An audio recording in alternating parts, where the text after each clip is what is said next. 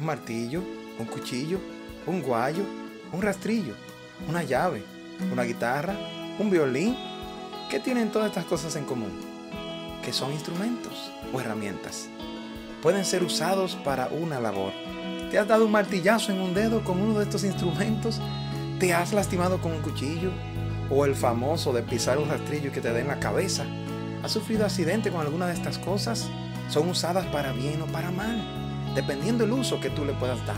Según Timoteo 2.20 nos dice que en una casa grande no solamente hay utensilios de oro y de plata, sino también de madera y de barro, y unos son para usos honrosos y otros para usos viles.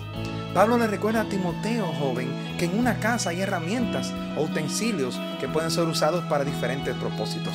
Te tengo una buena noticia, joven. Tu vida puede ser usada para la gloria de Dios. Él te ha coronado de gloria, como dice el Salmo 8. Cuando pones tu fe en la obra de Cristo Jesús, Él te ha hecho su Hijo, como dice Juan 1.12.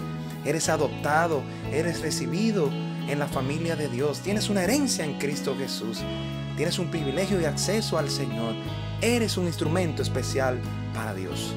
Aunque fuiste creado por Dios y tienes a Cristo como tu Salvador, tienes decisiones que tomar para usar tu vida para buenos propósitos o malos propósitos. Tienes ahora un dilema. Tus decisiones los miembros de tu cuerpo, tus habilidades, tus recursos, serán usados para el pecado, serán usados para ti mismo o serán usados para la gloria de Dios. Dios tiene propósitos para que uses tu vida, tus talentos y tus habilidades para los propósitos de su santidad, para su gloria. Otro propósito de ser hijo de Dios es tener el Espíritu Santo, quien es Dios mismo en tu vida, para convencerte, capacitarte y ayudarte a ser un instrumento para la gloria de Dios. No te dejes engañar por las invitaciones del mundo, del enemigo, de nuestra propia naturaleza de la carne, para rendirnos a prácticas, proyectos, conversaciones e ideologías que nos pueden sacar de la voluntad de Dios. Esto nos llevaría a la miseria y a destrucción, como nos dice el Salmo capítulo 1. El uso honroso de tu vida joven es guardarte para la gloria de Dios, tu mente, tu corazón y aún tu cuerpo.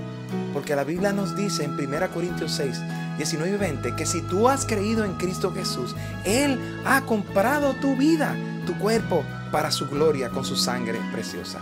Si reconoces que eres creado por Dios y aún más, eres salvo por medio de la fe en Jesucristo, tú perteneces al Señor. Clama a Dios por su gracia, por deseo, poder y perdón para vivir en sus propósitos. Así que, si entiendes realmente que eres un instrumento de Dios, hoy tú decides qué clase de instrumento tú quieres ser.